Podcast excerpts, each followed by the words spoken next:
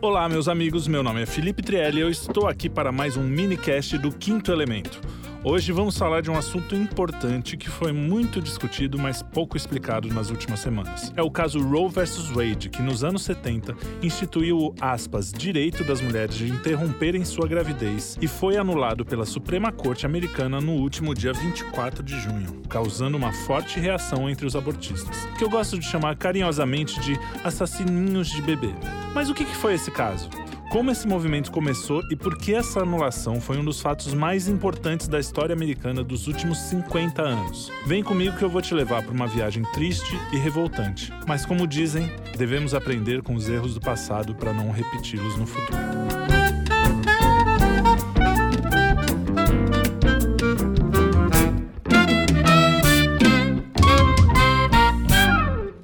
Para falar sobre Roe vs Wade, temos que voltar um pouco no tempo, até o início do século XX, e lembrar de alguns personagens no mínimo controversos, como Margaret Sanger. Nascida em 1879, Margaret Sanger foi uma enfermeira, sexóloga e escritora. Sanger popularizou o termo birth control, ou controle de natalidade, e abriu o primeiro centro de planejamento de natalidade dos Estados Unidos. Fundou a Planned Parenthood, que ao pé da letra significa Paternidade Planejada. Sanger era famosa por sua visão eugenista e racista do mundo. Ela também é acusada de ter ligações até com a Ku Klux Klan. Na sua autobiografia, ela escreve: Aceitei um convite para falar com a ala feminina da KKK. Através da porta, vi figuras segurando faixas e com cruzes iluminadas. Margaret foi vender a ideia de que a população negra não deveria aumentar e por isso suas clínicas de controle de natalidade eram fundamentais, especialmente nas áreas mais pobres do país. De certa forma, teve sucesso, tendo em vista que as mulheres negras abortam três vezes mais do que as brancas. E ainda hoje, os defensores do aborto admitem que uma lei proibindo o procedimento afetaria principalmente negros e pobres. Margaret morreu em 1966, mas a Planned Parenthood e suas ideias deixaram marcas profundas na sociedade americana. A Planned Parenthood ainda hoje é responsável por mais de 40% dos abortos feitos nos Estados Unidos. Nos últimos anos, pessoas disfarçadas expuseram coisas chocantes, como a venda de órgãos e tecidos de bebês abortados, entre outras barbaridades. Eu sugiro que vocês procurem Project Veritas, Planned Parenthood, se quiserem saber mais. Agora, preparem o estômago, tá? Outro personagem que devemos conhecer para entender Roe vs Wade é o Dr. Bernard Nathanson, ginecologista que em 1969, junto com outras pessoas, fundou a NARAL, National Association for the Repeal of Abortion Laws, que significa Associação Nacional para a Revogação de Leis contra o Aborto. Por dois anos foi diretor da maior clínica de abortos do mundo, e foi responsável por mais de 75 mil abortos, inclusive o da sua própria filha. Temos que conhecer também Lawrence Leder, o presidente e fundador da Naral. Foi também um dos maiores propagandistas e lobistas pró-aborto, além de inventar números falsos que foram usados inclusive em votos favoráveis ao aborto na Suprema Corte. Ele, junto com Beth Friedman, militante feminista e também cofundadora da Naral, criaram a maioria dos slogans e mentiras sobre o assunto. Bom, então a Naral foi a primeira associação exclusivamente fundada para brigar a favor do aborto nos Estados Unidos. Um dia, essa turma teve uma ideia. Eles precisavam de um caso real para liberar o aborto. E eles escolheram começar pelo Texas, que tinha leis bastante restritivas. Foi aí que a figura de Norma McCorvey, uma menina de 22 anos, meio desmiolada, com problemas com drogas e passagem pela polícia, e que já havia doado duas filhas para adoção, entra na história. Duas jovens e inexperientes advogadas contratadas pela Naral a convenceram de que ela deveria lutar pelo direito de abortar a sua filha, que, segundo ela, teria sido fruto de um estupro. A própria Norma admitiu anos depois que mentiu sobre isso também. Sabendo do seu histórico complicado, elas decidiram entrar na justiça com o pseudônimo Jane Roe. Henry Wade era o procurador que brigaria pelo estado do Texas para que as leis contra o aborto se mantivessem. Assim nasceu o caso Roe versus Wade. Roe, através de suas advogadas, argumentava que as leis texanas que proibiam o aborto eram inconstitucionais, pois violavam a privacidade das mulheres. O tribunal acolheu o pedido sobre o argumento que a lei texana anti-aborto era vaga e excessivamente ampla. Com isso, o estado do Texas apelou e levou o caso para a Suprema Corte. Bom, aí é que as coisas começaram a se complicar. O primeiro julgamento no Supremo americano foi em 1971, com apenas sete juízes de um total de nove, pois os outros dois tinham se aposentado e, por questões políticas, Richard Nixon, então presidente, não conseguia indicar os outros dois que faltavam. A decisão final apertada foi de 3 a 4 em favor de Roe. Nesse dia, os juízes decidiram que a mulher americana tinha o direito fundamental de abortar. Isso significava que eles estavam proibindo aos estados da federação de criarem leis restritivas ao aborto. Nos bastidores, a guerra apenas começava e as pressões eram enormes. Um dos juízes descobriu isso depois era casado com uma voluntária da Planned Parenthood, assim como a filha de outro juiz, que também se voluntariou. Ou seja, pensa, num total de três contra quatro, já tinham dois que eram suspeitos ali, no mínimo suspeitos para votar. Um outro juiz vazou um voto interno para colocar a opinião pública contra o presidente da corte, que tinha dado o voto favorável a Wade. Além disso, ele era a favor que se reabrisse o caso para que nove juízes e não apenas sete votassem sobre um assunto tão sério. Curiosamente, a mesma tática de vazamento foi utilizada meses atrás, causando inclusive o vazamento dos endereços dos juízes e a prisão de um homem prestes a cometer um atentado contra um deles. Você vê que eles usam as mesmas táticas sempre, né? Em 1973, já com os novos indicados por Nixon, o caso foi finalmente reaberto. Mas ainda assim, os abortistas venceram por sete votos a dois, ou seja, ainda teve gente que mudou o voto no meio. A Corte Suprema Americana decidiu que as mulheres tinham sim o direito fundamental ao aborto e que isso estava na Constituição. Olha só. A votação ainda hoje é tida como uma das mais polêmicas da história americana e com uma pressão midiática e familiar sobre os juízes jamais vista até então. O curioso é que a decisão foi baseada no direito à privacidade e também a nona emenda. A nona emenda diz que os direitos que não estão descritos na Constituição são direitos do povo. Ou seja, o aborto não está escrito lá, mas está subentendido. A decisão foi baseada na ampliação de uma decisão anterior, Griswold versus Connecticut, que dizia que os casais tinham o direito de usar métodos contraceptivos sem interferência do Estado. Por isso tem a história da privacidade, ou seja, você foi de ah, tudo bem, o Estado não pode interferir se você quiser usar métodos contraceptivos, mas ele pode decidir sobre a vida de um bebê. O problema, nesse caso, é que o direito à privacidade não deveria se sobrepor a um direito que está descrito e com todas as letras na Constituição, o direito à vida. Mas parece que os magistrados da época não viram problema nesse detalhe. Ainda assim, a Corte impôs alguns limites a esse direito. O tempo de gestação, por exemplo. No primeiro trimestre, prevaleceria a privacidade da mãe. No segundo, o Estado poderia interferir, mas a saúde da mulher teria que prevalecer. No terceiro trimestre, pela viabilidade da vida fora do útero materno, o Estado teria sim o direito de proteger a vida do bebê. A decisão da corte então focava no primeiro trimestre de gestação e ali sim o interesse da mãe era soberano. O tal direito de escolher prevaleceu, ainda que seja o absurdo direito de escolher matar o seu próprio filho. Norma, ou Roe, não teve tempo de fazer o aborto antes que o caso fosse julgado e sua filha nasceu. E adivinhe, foi entregue à adoção. Bom, melhor isso do que. Vocês sabem. Em 1992, Norma se juntou a um grupo anti-aborto e disse que as advogadas mentiram para ela quando a contactaram. Em 2017, ela disse que recebeu dinheiro para juntar ao movimento anti-aborto. Ou seja, a mulher não batia muito bem da cabeça, né? Shelley, a bebê Roe, que seria a filha que nasceu, né?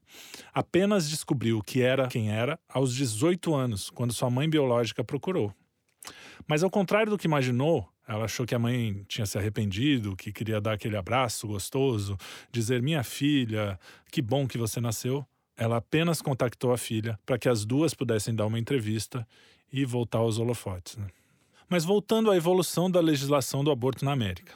Em 76 foi aprovada uma lei federal chamada Hyde Amendment, e ela definiu que o governo era proibido de usar seus fundos para subsidiar o aborto. Essa lei deixava duas exceções, em caso de estupro ou incesto ou em caso de risco de vida para a mulher. No final dos anos 80, o estado da Pensilvânia também aprovou restrições ao aborto. Eram restrições básicas, como a obrigação de informar a mãe sobre as implicações de um aborto, uma espera de 24 horas antes do procedimento ser feito e o consentimento de pelo menos um adulto em caso de menor de idade.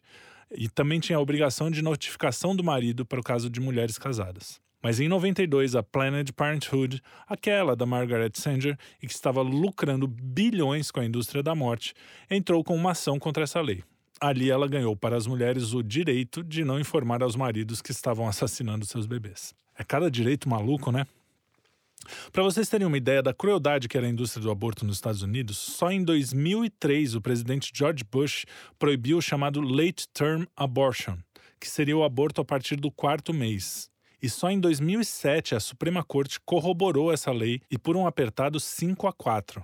Agora imaginem, até 2003 ou na verdade 2007, quando a Suprema Corte corroborou, existia a possibilidade de se fazer um aborto até depois do quarto mês de gestação, ou seja, um bebê praticamente formado. Em 2021, o Texas proibiu o aborto a partir de seis semanas. A lei, chamada de Heartbeat Act, ou a Lei do Coração Batendo, também permitia que cidadãos comuns acusassem e processassem quem fizesse, ajudasse ou facilitasse o aborto ilegal. E aí, em 2021, chegou o famoso caso Dobbs versus Jackson's Women's Health Organization. A Jackson Women's Health Organization era a única clínica de aborto do estado do Mississippi. A clínica queria derrubar uma lei que proibia o aborto a partir de 15 semanas, ou seja, um pouco mais de três meses. O Estado então resolveu contra-atacar e, entre outras coisas, pediu à Suprema Corte a anulação do caso Roe versus Wade. Esse ano, 2022, após um estranho vazamento de dados do tribunal, igual ao que havia ocorrido em 1970, a Suprema Corte finalmente decidiu. O caso Roe vs. Wade estava anulado. Mas atenção, hein? Essa decisão apenas deu autonomia aos estados para decidirem se o aborto deve ser ilegal ou não. A corte decidiu que quem deve legislar é o legislativo. Ah, se todas as cortes fossem assim, né? Ainda bem que aqui no Brasil. Bom, melhor não falar desse assunto. O que a Suprema Corte Americana fez, na verdade, foi devolver à América algo que está profundamente ligado à sua fundação e principalmente à sua tradição, a independência dos Estados Federativos. Essa história de que a derrubada do Roe versus Wade proibiu o aborto é uma mentira. É uma mentira. Eles estão falando como se isso fosse uma proibição geral. E qualquer americana que quiser fazer um aborto pode ir de um estado para o outro e fazer um aborto. Eu acho até errado. Eu acho que não devia ter estado nenhum. Devia ser, na verdade, obrigatória a proibição do aborto. Mas a Suprema Corte fez o que ela devia fazer, porque quem tem que legislar são os legisladores. A Suprema Corte disse: isso não está específico na Constituição, não está dito. Foi somente isso. E você já viu a grita que aconteceu, né? Parece que soltaram todos os demônios. O medo dos abortistas é que 24 estados provavelmente proibirão o aborto, ou seja, menos da metade. Porém, isso significa que mais da metade dos estados ainda terão o direito de assassinar as crianças. Qual o problema dessa galera com a verdadeira escolha? Como eles se dizem pró-escolha, mas querem enfiar a sua ideologia goela abaixo de todos os estados, algo que fere a tradição americana de independência federativa. Segundo essa nova decisão, a Constituição não confere o direito ao aborto. A autoridade para regular o aborto pertence aos representantes do Estado. Citando a análise histórica errônea em Roe vs. Wade, os juízes concluíram que o direito ao aborto não está profundamente enraizado na história e tradição da nação. As regulamentações e proibições do aborto são regidas pelo mesmo padrão que outras medidas de saúde e segurança. Mas aí você me pergunta: o que, uma decisão nos Estados Unidos afeta a nossa vida? Bom, eles ainda são a nação mais poderosa e influente do planeta. As leis americanas, especialmente as pró-controle de natalidade, são muitas vezes copiadas pela ONU e seus braços e trazidas para serem aprovadas em outros países. O Brasil é um deles. Basta ver a influência que a Fundação Ford, Open Society, Lehman e sua turma, todos eles têm sobre o legislativo brasileiro. Mas principalmente, não importa onde ocorrem, o genocídio de bebês é uma tragédia em qualquer lugar do mundo e a gente precisa voltar a entender isso como o que é. Não é uma questão de saúde pública, é uma questão de matar bebês. Agora eu fico me perguntando quando é que esses alucinados conseguiram transformar o direito das mulheres de votar, de trabalhar, no direito de assassinar os seus próprios filhos? Quando é que o aborto seguro, legal e raro, apenas no início da gestação, passou para aborto on demand até minutos após o nascimento? Mas vamos voltar à história dos nossos amigos da Naral. Bernard Nathanson admitiu que inventava números e que a imprensa publicava sem questionar. Afinal, Ele era um especialista. Um desses números dizia que havia mais de um milhão de abortos ilegais todo ano nos Estados Unidos, causando 10 mil mortes. Os números forjados criaram a primeira grande mentira sobre o aborto que é repetida incessantemente até hoje, inclusive aqui no Brasil: a de que o aborto é uma questão de saúde pública. Outra mentira, defendida inclusive nos tribunais, era de que o aborto era regra na lei americana. Não era nem nunca foi. Até o movimento feminista nos seus primórdios e os primeiros defensores dos direitos civis americanos eram contra o aborto. Havia leis que dificultavam a prática desde a fundação do país. Outra mentira, que ainda é repetida ad nauseum por aqui: o aborto legal salva vidas. Só que os números mostram que não há uma mudança no número de mortes entre as mulheres com aborto sendo legal ou ilegal. Isso se não for até o oposto, porque alguns estados americanos não obrigam as clínicas a oferecer dados sobre o aborto legal. Em praticamente todo mundo ocidental, todo médico ao se formar faz o juramento de Hipócrates. Nele é dito: A ninguém darei por comprazer nem remédio mortal, nem um conselho que induza a perda. Do mesmo modo, não darei a nenhuma mulher uma substância abortiva. Bom, Hipócrates, que é considerado um dos pais da medicina, morreu em 377 a.C. Eu acho que essa história de não tolerar aborto não é tão nova assim, né?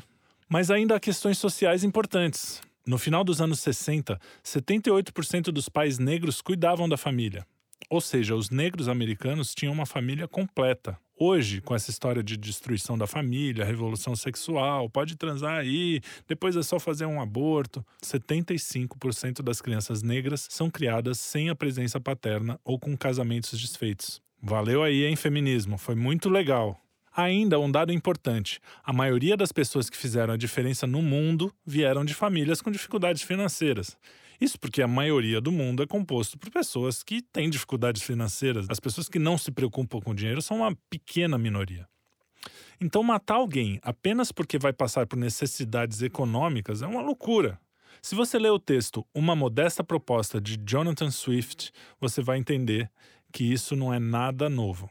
O que os abortistas sugerem é exatamente a mesma coisa que ele propõe, claro que ironicamente, no caso dele. Ele diz: É melancólico para os que andam por essa grande cidade ou viajam pelo interior, ver as ruas, as estradas ou a soleira dos casebres, apinhadas de mendigas, seguidas por três, quatro ou seis crianças, todas em andrajos, importunando todos os transeuntes, pedindo esmola. Essas mães, em vez de trabalhar para ganhar a vida honestamente, são forçadas a ocupar todo o seu tempo em perambulações, a pedir sustento para os seus filhos desamparados que, ao crescer, ou se tornam ladrões por falta de trabalho, ou deixam sua querida terra natal para ir lutar pelo pretendente na Espanha ou se vender aos barbados. De minha parte, tendo por muitos anos dedicado minhas reflexões a esse importante assunto e tendo maduramente pensado vários projetos de outros planejadores, sempre os achei grosseiramente equivocados em seus cálculos. É certo que uma criança recém-parida pode ser sustentada pelo leite da mãe durante um ano solar, com pouco alimento extra, no valor de dois shillings no máximo, o que a mãe certamente pode obter, ou esse mesmo valor em restos de comida, por meio de sua legal ocupação de mendiga. E é exatamente quando tiverem um ano de idade que proponho olhar por essas crianças, de tal maneira que, em vez de serem um fardo para os seus pais ou para a paróquia, ou carecerem de comida e roupa pelo resto da vida, elas, pelo contrário, contribuam para alimentar e, em parte, vestir muitos milhares de pessoas. Um americano muito entendido, conhecido meu em Londres, assegurou-me que uma criancinha saudável e bem tratada é, com um ano, um alimento realmente delicioso, nutritivo e completo. Seja cozida, grelhada, assada ou fervida, e não tenho dúvidas de que possa servir igualmente para um guisado ou um ensopado. A carne de bebê seria de estação durante o ano inteiro, porém mais abundante no mês de março e um pouco antes e depois, pois ficamos sabendo por um autor sério, eminente médico francês, que sendo o peixe um alimento proliferativo, existem nos países católicos romanos mais crianças nascidas por volta de nove meses depois da quaresma do que em qualquer outra época. Logo, Contando-se um ano a partir da quaresma, os mercados estariam mais repletos do que de costume, pois o número de bebês papistas é de pelo menos 3 para 1 neste reino, havendo assim ainda outra vantagem colateral, a de diminuir o número de papistas entre nós.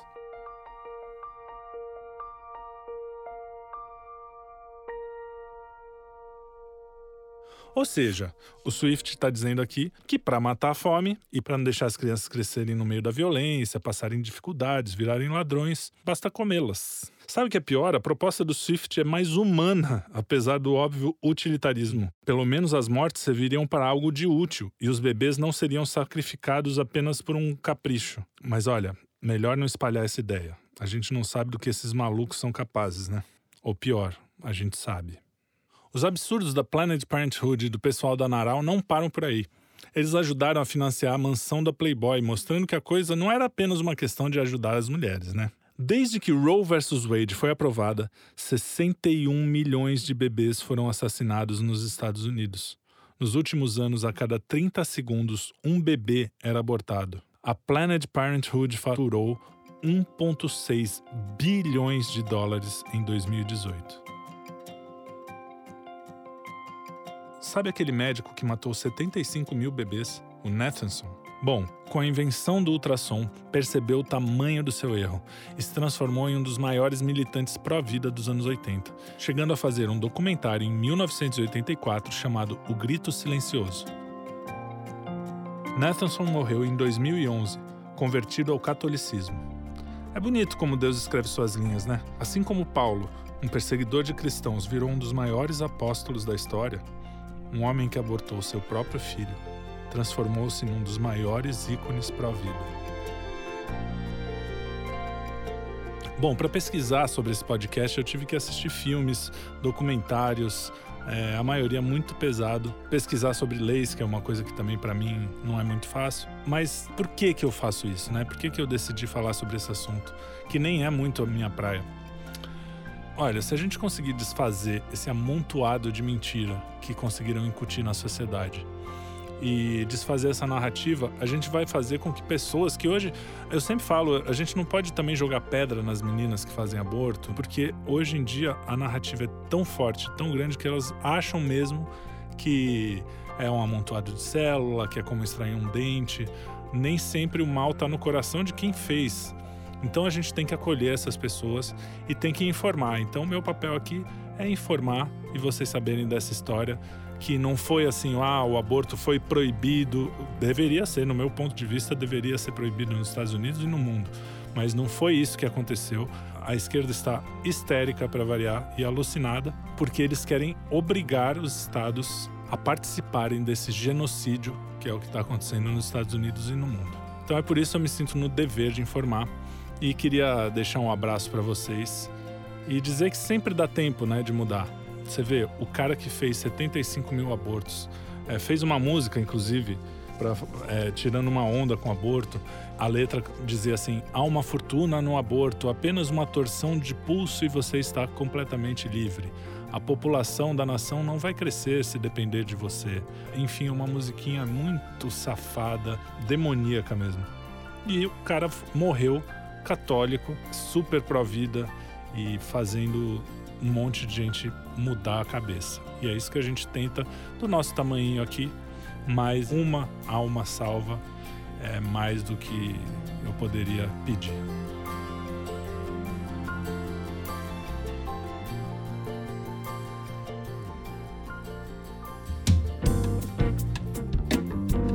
Muito obrigado. Espero vocês no próximo Quinto Elemento Podcast. Um abraço. Não esqueçam de assinar as nossas redes, de me seguir, Felipe Trielli, lá no Instagram, no Twitter. Programa Quinto Elemento no YouTube, também no Instagram. E um abraço e até a próxima.